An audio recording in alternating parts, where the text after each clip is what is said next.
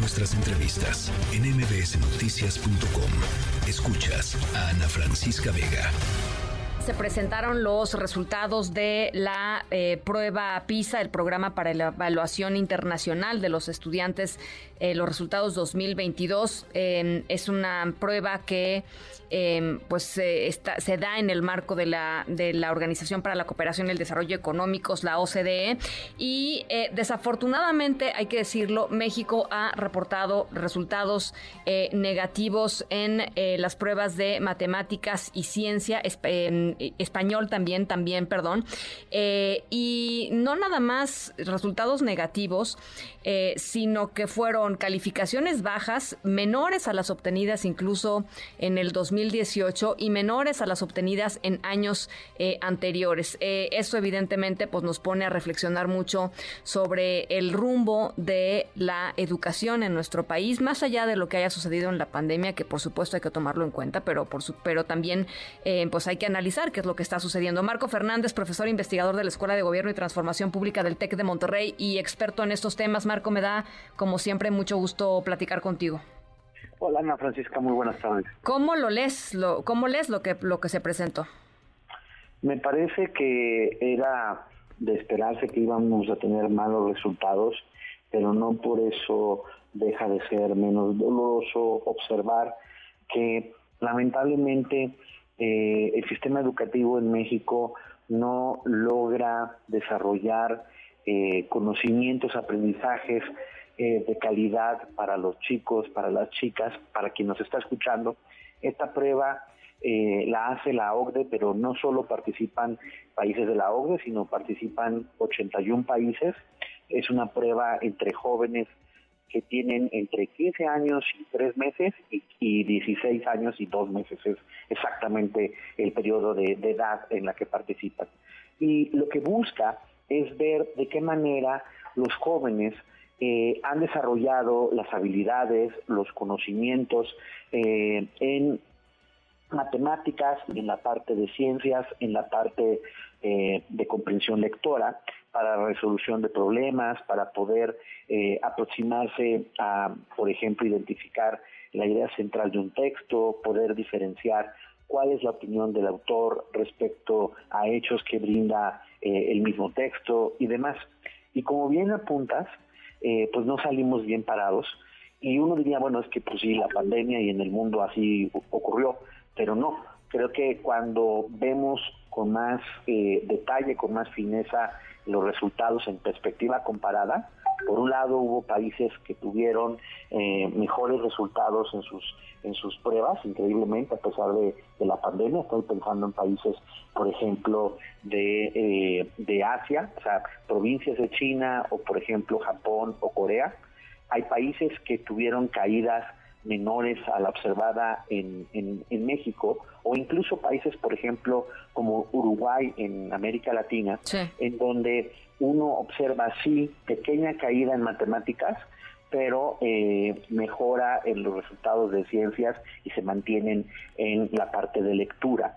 Entonces no es solamente que hubo la pandemia y nos afectó los aprendizajes alrededor del mundo, sino que también evidencia desde mi punto de vista la falta de políticas eh, adecuadas para dar mejores aprendizajes. Ahora, ¿no pasa con la educación en México que cada sexenio que empieza, del partido que sea, eh, intentan eh, reinventar la aproximación eh, e, educativa sin entrarle de fondo a los temas pues de fondo, Marco, que son eh, la infraestructura, que todavía es, es, patético en algunos lugares, o sea, en muchísimas escuelas, una de cada cinco escuelas sigue sin, sin tener eh, agua, y si así nos vamos, pues las estadísticas tú las conoces mejor, pero no le entran al tema de la infraestructura, no le entran al tema de la capacitación real de los maestros, ni a las mafias de los, de algunos de los, de los grupos sindicales que están ahí metidos en la CEP, o sea, pero cada gobierno llega y, pretende eh, eso, ¿no? Este, imponer un nuevo estilo o un nuevo modelo de, aprendizaje y pues no va por ahí la cosa, ¿no?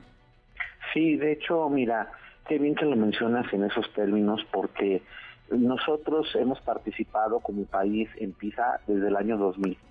De 2000 a 2023 llevamos ya por lo menos cuatro intentos de distintas reformas educativas Y en estas reformas, además de que pocas veces hay continuidad a políticas eh, para mejorar aprendizajes, la verdad es que muchas veces hay ocurrencias del sexenio, desprecio de utilizar la evidencia para ir cambiando, por ejemplo, la forma en que atraemos a mejores maestros a la carrera docente, los capacitamos mejor a la hora que están estudiando para convertirse en maestros y a los que están en el aula darles una verdadera capacitación pedagógica para, por ejemplo, transformar realmente eh, la forma en que brindan las matemáticas, se aproximan a las ciencias con sus estudiantes, le logran despertar a los jóvenes esta capacidad de interés de leer, de poder comprender lo que leen. Eso no ocurre en la gran mayoría de nuestras aulas. Y uno pensaría decir, bueno, a ver, más allá de documentar cada tres años cuando se presentan los resultados de, PISA, eh, el desastre eh, que es eh, el sistema educativo, lo que sorprende es que no hay una acción específica por parte de la autoridad para decir, miren, a partir de los resultados estamos haciendo estos cursos que claramente necesitamos en las aulas, necesitamos ajustarlos porque ya tenemos resultados que nos apuntan que estos estados o este tipo de planteles aún más necesitan capacitación. Estamos haciendo un esfuerzo presupuestal para complementarlo con esta tecnología. Nada de eso. De hecho, hoy, este, hace rato antes de entrar al aire contigo, estaba viendo eh, una larga conferencia de prensa que dio la autoridad educativa uruguaya eh, esta mañana explicando sus resultados de PISA y qué tienen que hacer y qué saben los chicos allá, cómo lo están haciendo. Chile hizo lo mismo y volteaba a ver a México, Ana Francisca, tú métete al sitio web de la SEP o de Mejor Edu y no hay nada. Ni siquiera hay una mención en un comunicado de prensa o algo sobre que hoy se presentaron los resultados de, PISA y pues por supuesto que si ni siquiera se reconoce que hay un problema, mucho menos hay que esperar que venga una propuesta de solución.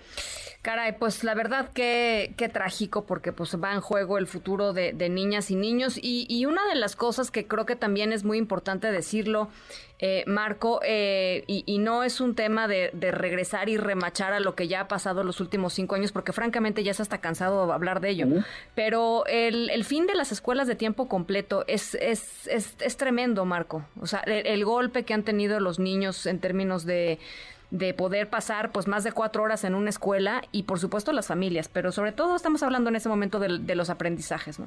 Mira, ahí hay dos cosas. Uno, de todo el país, solo seis estados mantuvieron sus escuelas de tiempo completo con sus recursos propios y en un número menor a lo que hacían antes en conjunto con el gobierno federal.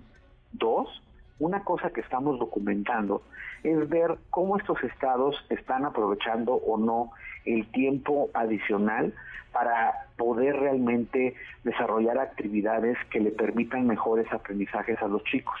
Y creo que hay claroscuros, o sea, hay estados en los que sí están aprovechando estas horas extras, hay estados que tienen que todavía hacer ajustes al respecto, pero el hecho es que se está tratando de, de alguna manera, hacer eh, esfuerzos para paliar eh, los eh, retrocesos en aprendizajes que, que profundizó la pandemia.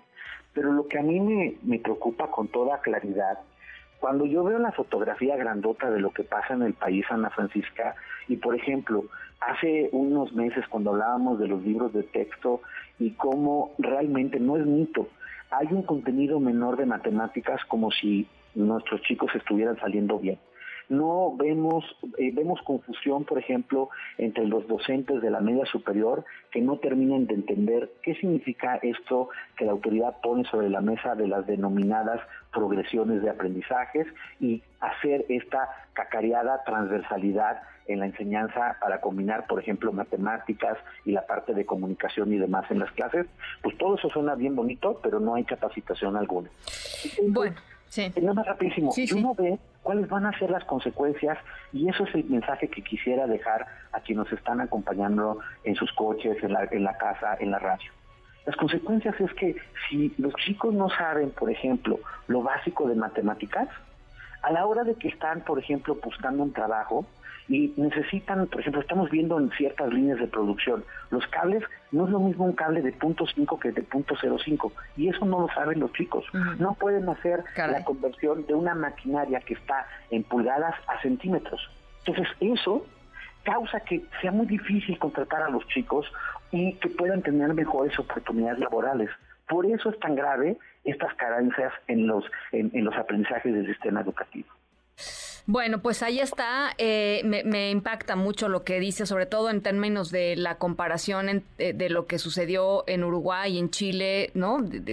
haciendo, eh, pues, tomando nota, pues, de que, de que esto surgió y de que esto salió y de que hay estos resultados y de qué es lo que hay que hacer. Y pues sí, efectivamente estaba viendo la página de la Secretaría de Educación Pública, pues no hay ni mención de absolutamente nada. En fin, seguramente en algún punto lo van a tratar en alguna mañanera. No sé si con la que requeriría, pero bueno, vamos a, vamos a seguir en ello, Marco, y, te agradezco siempre por, por acompañarnos en estos temas.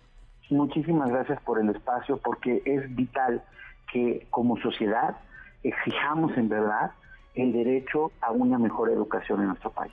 Gracias, Marco. Gracias, buena tarde. Un abrazo.